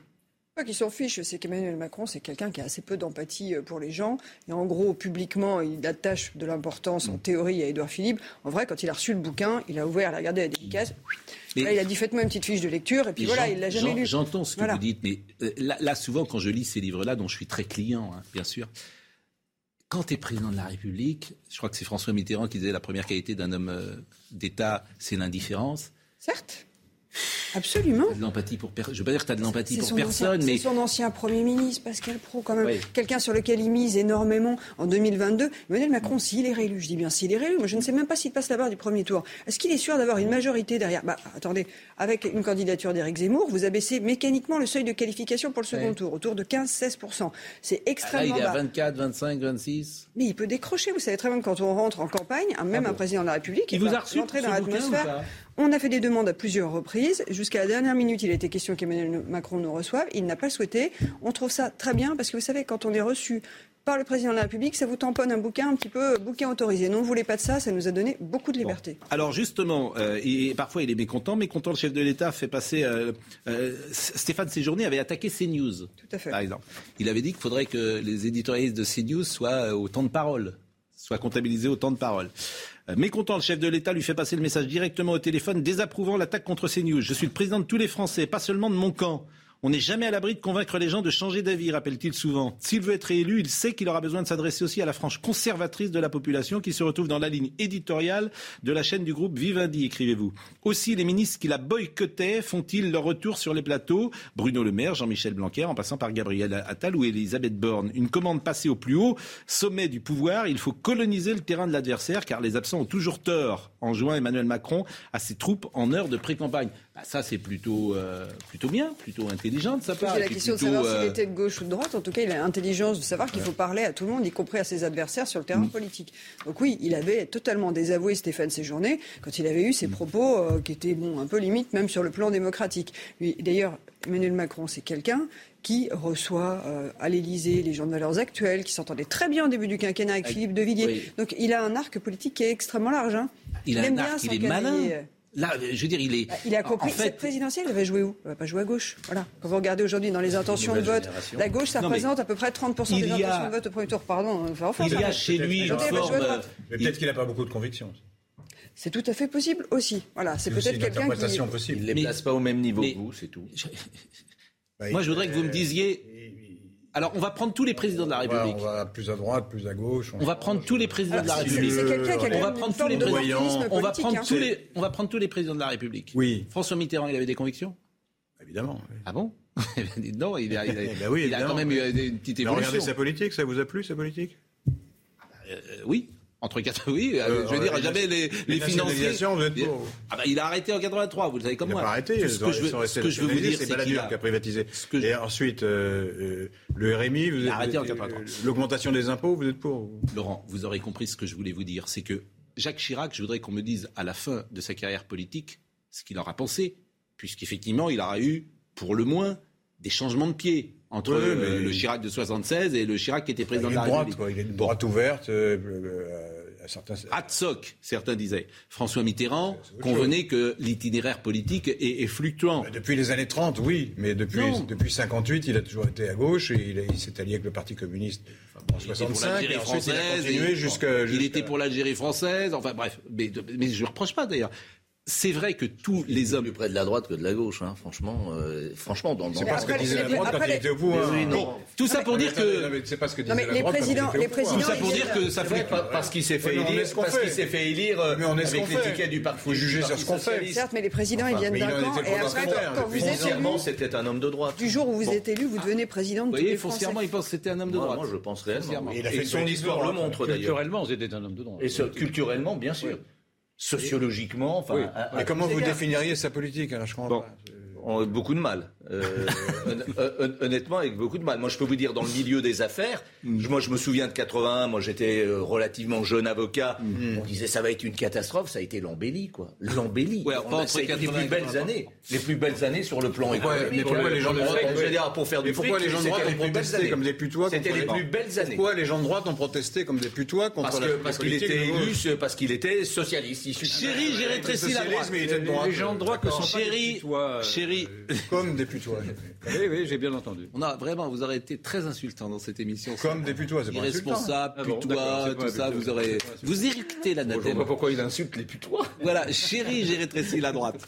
Euh, les hypothèses de Nicolas Sarkozy, écrivez-vous. Il pense que euh, Macron a trois hypothèses devant lui. Soit Marine Le Pen est élue présidente, soit Macron est réélu avec les voix de la droite et fait à nouveau du cherry picking, cueillette de cerises ou picorage en débauchant euh, des personnalités, soit il conclut un accord avec Sarko avec en, échange de son soutien un Premier ministre compatible à Matignon comme François Barouin ou Valérie Pécresse et l'assurance pour la droite d'avoir le premier groupe et nombre d'élus au Parlement. Nicolas pourrait alors dire qu'il a sauvé son camp. Ça, c'est possible? Pourquoi pas? Alors ça a eu été possible, ça a été envisagé. Au moment où Nicolas Sarkozy est condamné, il comprend que c'est terminé pour lui et qu'il ne pourra pas se présenter, parce qu'il avait quand même toujours l'espoir de revenir. hein, si jamais Emmanuel Macron n'était pas candidat, il dit je reviens, je casse la baraque, etc. À ce moment-là, il appelle Emmanuel Macron, il lui fait une proposition. Il lui dit moi, voilà, on peut toper ensemble, je vous amène la droite. Euh, on choisit ensemble un Premier ministre qui soit compatible avec moi, un groupe parlementaire et discute, voilà. Et Emmanuel Macron ne donne jamais suite. Voilà. Il n'a jamais répondu à cette proposition. Ça a beaucoup agacé Nicolas Sarkozy. Alors après, aujourd'hui, on ne sait pas ce qu'il va Nicolas faire. Sarkozy prend son téléphone Mais bien sûr, mais il se Emmanuel. Macron pour, pour- pour lui dire je viens avec les gens de droite, top là, etc. Ça se passe comme ça. On en a parlé avec les conseillers de l'Élysée, vous imaginez bien. parce Ah bah, les conseillers de l'Élysée, ils ont peut-être intérêt à dire pas ça. exempt de reproches. Euh, non, attendez, on reboucle quand même, euh, Pascal Pro. Oui. On, se fait, on essaye de ne pas Oui, se faire ça, balader dans la mesure du possible. vous, mais bon, euh, qui La question aujourd'hui, c'est qu'est-ce qu'il va faire Nicolas Sarkozy dans cette campagne? Vous êtes capable de dire vous qui il va soutenir Est-ce qu'il va soutenir le candidat de son camp, celui qui va sortir je, je peux du penser- congrès de LR Je peux penser, je ne sais pas ce que fera Nicolas Sarkozy, je peux imaginer ce qu'il ne fera pas. Par exemple. Je pense pas qu'il soutiendra. Pas Yannick Jadot, ça c'est je sûr. Pense, je pense pas qu'il soutiendra Emmanuel Macron. Je vois pas. euh, Je n'en suis pas sûr, figurez-vous. Imaginez, dire, imaginez euh, je- je- un je candidat de la droite Macron. investi qui s'effondre assez de rapidement autour de 5 à 10 Oui. Qu'est-ce qu'il faut? Emmanuel Macron, il y a une hypothèse dans laquelle il pourrait soutenir euh, Emmanuel Macron de façon très franche. C'est si jamais Marine Le Pen ou Éric Zemmour se retrouvaient en situation d'être qualifiés et de devenir président de la République. Là, je vous assure qu'il soutiendra Emmanuel Macron, j'en suis sûre et certaine. Bah, écoutez, c'est On possible. en reparle dans il a eu quelques dans mois. l'idée à lui-même de se présenter à cette nouvelle élection. Ah oui, c'est ce que dit. euh, Bien sûr, tout à fait. Il oui, Avant sa, ça, avant condamnation pas- dans l'affaire des écoutes, oui, c'est Oui, quelque oui, chose, il envisageait. Dans l'hypothèse uniquement, dans l'hypothèse uniquement où Emmanuel Macron que ne serait pas retourné. On va faire l'époque où on disait bien qu'Emmanuel Macron était en zone de fragilité. On va faire un peu de pub pour euh, notre émission le matin, puisque vous me parlez très Ah, gentiment de moi, etc. Alors vous dites que l'Élysée nous écoute, vous dites que Bruno Roger Petit est mon ami, ce qui est... moi je suis ami de tout le monde, mais... euh, Oui, mais qui vous apprécie. Il, il- Eh il ben, le dit, il en parle ouvertement. Voilà. Oui, mais On appelle ça la bande des pascalistes euh, Non. à l'Élysée. je pense pour tout vous dire qu'ils sont très malins à l'Élysée, c'est bien normal. Ils essayent de, entre guillemets, récupérer, pourquoi pas instrumentaliser, parler ça. C'est normal, ils sont dans pas- leur job. pas- Et nous, on est dans le nôtre de les écouter. Voilà, c'est-à-dire que euh, je- tout ça, tout le monde est dans un rôle. C'est-à-dire que eux, ils défendent leur candidat. Et ils ont bien raison de défendre leur candidat, ils défendent leur président. Ils ont bien. c'est pour ça que pour être non mais euh. c'est pour ça que ça me fait toujours marrer l'histoire des pressions. Évidemment que tous les jours reçoivent, euh, tous les journalistes reçoivent des pressions. L'important c'est de pas les écouter. Bien sûr. Que une pression, c'est quoi? C'est prendre son téléphone et de vendre entre guillemets sa camelote pour celui que tu défends. C'est aussi bête que ça. Mais Donc pas moi, Laurent, il est d'accord avec ce que je dis là. Tous les journalistes, tous les, quand vous étiez à, euh, à Libé, ben les gens ils vous appellent pour essayer de vous convaincre. bien sûr. Ben, ils essayent de vous convaincre. Et ça n'a pas beaucoup d'effet. Oui, voilà, tout à fait. Ah, parfois ça peut en avoir. euh, ou Ah, pas. si- S'il a raison sur un point factuel, oui, ça a un Oui, effet. ça, Oui, sûr. non, mais, mais bien sûr. Pour m'engueuler Mais- en général, ça n'a Mais aucun ce effet. que je veux vous dire, c'est que tous les journalistes reçoivent. euh, alors le mot pression, il, est- il fait peur. mais en Si, fait- c'est quand, c'est quand on vous menace d'une manière ou d'une autre. Jamais Euh, de menace. patron, Vous savez, je connais votre patron, etc. Bon, ça- Oui, ça peut arriver, ça. Franchement, c'est rare. Absolument. L'Élysée Ça existe, m'appelait hein. en disant je connais votre patron, je suis pas sûr que ça, ça serait productif. Ça n'a pas beaucoup plus d'effet d'ailleurs, mais, il y a des gens qui font ça, qui disent attention, Oui. je connais votre actionnaire. Et ça. Bon. Et, et donc alors euh, effectivement, mais ils écoutent pas que nous, ils écoutent tout le monde le matin, j'imagine. Ils écoutent tout le monde, mais ils vous écoutent quand même. euh, Et, et Brigitte Macron aussi, elle vous écoute. Enfin bon, ça, vous en avez parlé un certain nombre de fois. Mais c'est vrai que notamment Bruno Roger Petit, bah, le matin, voilà, il allume, euh, il allume sa télé et il regarde ses news. Voilà. Alors, Bruno- Pour c'est important de savoir ce qui se passe sur ce plateau. Bien sûr. Même Bah, quand vous vous engueulez. Bah, surtout quand on s'engueule. Surtout quand que- vous engueulez. Alors Bruno, moi je l'ai invité lundi parce qu'en en fait on célèbre lundi prochain les 5 ans de l'heure des pros. Ça fait 5 ans que l'émission existe. Et euh, il était dans la première, Bruno Roger Petit, puisqu'à l'époque, euh, on est en 2016, l'élection présidentielle n'avait pas eu lieu. Comment? Vous n'étiez pas dans la première La première? Vous étiez là le 21 novembre Bah non, je... Ah bah, la première, première, première, première, toute première. On parle de la Non, première, non, là. ah, D'accord, pardon. Non, dans la première fournée, non, début. Il n'est pas exempt de reproches sur son passé médiatique. Quand vous, êtes- quand vous étiez différent. vous cherche quand j'étais différent. Ah, il a beaucoup changé. Vous avez pu avoir- bon, et Yvan était dans la première aussi. Et Yvan, c'est pour ça qu'il sera là. la première émission. La, la- La première, c'est le lundi euh, 20, euh, 21 novembre, le lundi 21. On verra des extraits d'ailleurs euh, lundi de la première où vous étiez. Vous, vous n'avez pas changé en revanche. C'est ça qui est bien. Vous êtes euh, cohérent. Et, Il et ça-. J'ai déjà parlé. Ouais, bon. Et, et c'est vrai que si Bruno est là où il en est aujourd'hui, c'est un peu grâce à notre émission, faut le dire. Parce qu'il venait régulièrement, donc euh, la présidence l'avait vu. euh, et, Absolument. et- et- ah bah, c'est un peu. c'est- c'est- Non, il est- il il n'est pas exempt professionnellement. Que dites-vous? Voilà. Et hop. Bah non, mais ils- bon, ils font leur job à l'Élysée. Mais ça- je trouve qu'il y a beaucoup de fantasmes autour de cela, de dire euh, les conseillers de l'Élysée. Les conseillers de l'Élysée, ils appellent tout le monde, ils appellent Bien sûr. tous les journalistes, ils sûr, reçoivent absolument. tous les journalistes et ils fait. essayent, entre guillemets, de vendre Et il y a des leur programme et conseillers, tout ça. il y a certains conseillers qui ont des affinités particulières. Voilà, vous avez un compagnonnage avec eux, vous connaissez depuis très longtemps, voilà. Mais je crois on connaît tout le monde, en fait. On Bien connaît sûr, eux et puis on connaît bien tout. sûr. Bon, euh, comment vous voyez la- l'élection? La campagne électorale? De l'éther. De l'éther. J'espère, j'espère que quand on aura les candidats définitifs, je dirais, puisqu'aujourd'hui, euh, bon, tout ça va devenir un peu plus. Mais vous regrettez que ce soit délétère ou au contraire Oui, ça peut oui, être salutaire Est-ce que vous y voyez Je, je ne crois, je ne crois pas que ça soit salutaire, personnellement. Et pourquoi? Mais parce que parce que je pense que le, le moment de l'élection, c'est c'est un c'est c'est un happening national où les gens doivent effectivement échanger, se contrôler, mais, mais c'est une catharsis. Mais, mais c'est vous, se- mais c'est vous, mais vous êtes extraordinaire, c'est vous qui. Non, voilà, vous recommencez. Bah, vous traitez, mais quand vous traitez euh, Yvan Oh, d'extrême je, droite, je traite c'est- personne de rien. Arrêtez avec le, avec vos. Je, je, je je pense qu'effectivement, puis en plus, bon, euh, que je sache, je suis pas candidat à la présidence de la Non, République. mais ce donc, euh, climat. donc je veux dire que le, le climat, euh, il, il est, il est terrible. Je crois qu'effectivement, mais on, on en est tous responsables. Les réseaux sociaux, des émissions comme les vôtres, etc. Mais, mais que je dis comme les vôtres, c'est pas du tout une critique. Je veux dire, c'est ce cette culte, ce culte effectivement de la punchline, du, de la petite phrase, du petit mot qui tue, qui bon, je, je, je trouve ça, je trouve ça extrêmement malsain. est-ce qu'on peut voir les choses d'une manière différente, que ce soit une sorte de catharsis et, en plus, cette obsession, moi que, j'appelle, entre guillemets, parce que le terme est connoté, mais de l'anti-France, de cracher sur la France en, de toujours ce qui va mal, ce qui est terrible. C'est vrai que vous, vous parliez de, de- de l'épisode Covid, enfin j'étais comme vous, scandalisé par la façon dont ça a été géré, les petits mots de Sibeth Ndiaye, etc., etc., l'épisode de Madame Buzyn, etc. Mais aujourd'hui, aujourd'hui, franchement, on, est sans doute le pays qui s'en sort euh, le moins mal, le moins mal. Je veux dire que est- est-ce que est-ce qu'on a raison sans arrêt de cracher, de critiquer? Moi, je le dis dans la campagne de, de Zemmour, et c'est ça que, entre autres, que que, que que j'aborde, que j'aborde véritablement, c'est cette, euh, de casser la France en particulier, en, en- en général. Je veux dire, ce n'est pas aimer la France que de cracher sur elle en, en- vous, mais de le- façon générale. Le procès, qui est fait, le procès qui est fait aux déclinistes, pour euh, résumer un peu. Mais c'est pas vrai, la France- les, déclinistes, précisément, euh, sont, sont navrés du déclin de la France et ils dénoncent le déclin de la France. Ils ne crachent pas. parce Mais que de quelle j'interprète- France? De quelle France, Mais la- la- monsieur la- Rieufol Notre France, De c'est-à-dire la France constitutive d'une nation et d'un peuple et des frontières. Oui. Et donc, on se voit bien qu'il y a De la beaucoup... France de il y a Vichy? beaucoup- voilà, la France de Vichy. Ben la, oui. la- la Fran- la- la France oui, constitutive oui, d'une nation, oui. d'un peuple et des frontières, c'est la France de Vichy. Comment voulez-vous qu'on le raisonne avec un argument pareil? On est dans le C'est pas un manichéisme argument. Et vous parlez de punchline et de et on- petites phrases, Et on tombe, et on tombe à chaque fois dans cet enfermement intellectuel. Et je pense qu'aujourd'hui, si effectivement les débats sont vifs, c'est parce que euh, lors de la précédente euh, campagne présidentielle, celle-ci a été confisquée pour ne parler que des costumes de François Fillon. On est resté dans le degré zéro de la politique et aujourd'hui, on aborde en effet les vrais sujets. Alors on les aborde naturellement avec euh, des, des arguments comme on vient d'entendre en disant c'est Vichy dès qu'on parle de la France. Moi, je veux bien que la France soit vichiste, mais alors toute la France est vichiste alors.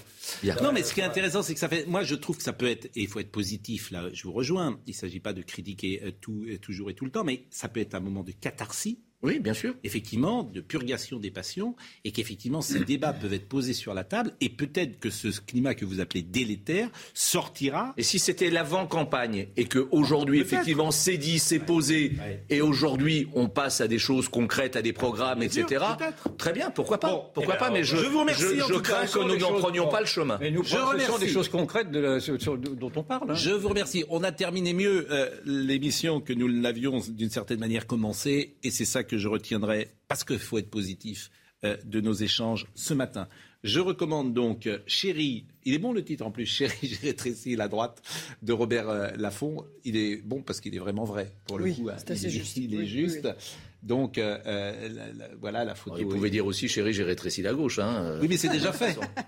Comme la de- différence, c'est qu'il l'a fait de- il y a 5 ans. Là, c'est la droite, c'est maintenant. Il, il fait en fait avec la droite ce qu'il a fait avec la gauche il y a 5 ans. C'est pour ça que euh, le titre Enfin, est. la droite, est- si elle bon. s'additionne, elle n'est pas rétrécie. hein. Oui, mais ils n'ont rien à faire ensemble, les uns les Ah, autres. ben, Je vous l'ai dit hier. Ils ont à faire ensemble. Bah, euh, ils pensent pas la même Euh, chose. entre, entre Ciotti, euh, Le Oui. Pen, euh, Zemmour, il Oui. y, y a des liens. Bah, ils- D'accord, ils sont même pas dans le même parti, donc ça va être coton. Laurent que Prat était à la réalisation, Antoine était au son, Tom Carr était à la vision, Marine Lançon et Arthur Muriot étaient avec nous. Merci à tout le service programmation. Je pense à Nicolas Nissim, je pense à euh, Claudie Jacquin qui le pilote, à Valérie Weber, à Diana Carfala, à Éléonore euh, et également, à Pauline Fleury, bien évidemment, et leur travail est remarquable. Merci à tous, vraiment euh, bon week-end. Dimanche, ne manquez pas le débat euh, des Républicains qui est animé par Sonia Mabrouk et par euh, euh, Laurence Ferrari et dans une seconde, Et, Jean-Marc. et- et avant, euh, mon- mon- Et votre excellente émission, bien évidemment, bien évidemment. Euh, Il reçoit tous les, tous les réacs de la Terre, c'est ça non oui, c'est ça, tous les fascistes. voilà. C'est Le réac, euh, euh, Jean-Marc Ouais, ouais, ouais, Morandini ouais. dans une seconde. Ciao. Even when we're on a budget, we still deserve nice things. Quince is a place to scoop up stunning high-end goods for 50 to 80% less than similar brands. They have buttery soft cashmere sweaters starting at $50, luxurious Italian leather bags, and so much more. Plus, Quince only works with factories that use safe, ethical, and responsible manufacturing. Get the high-end goods you'll love without the high price tag with Quince. Go to quince.com/style for free shipping and 365-day returns.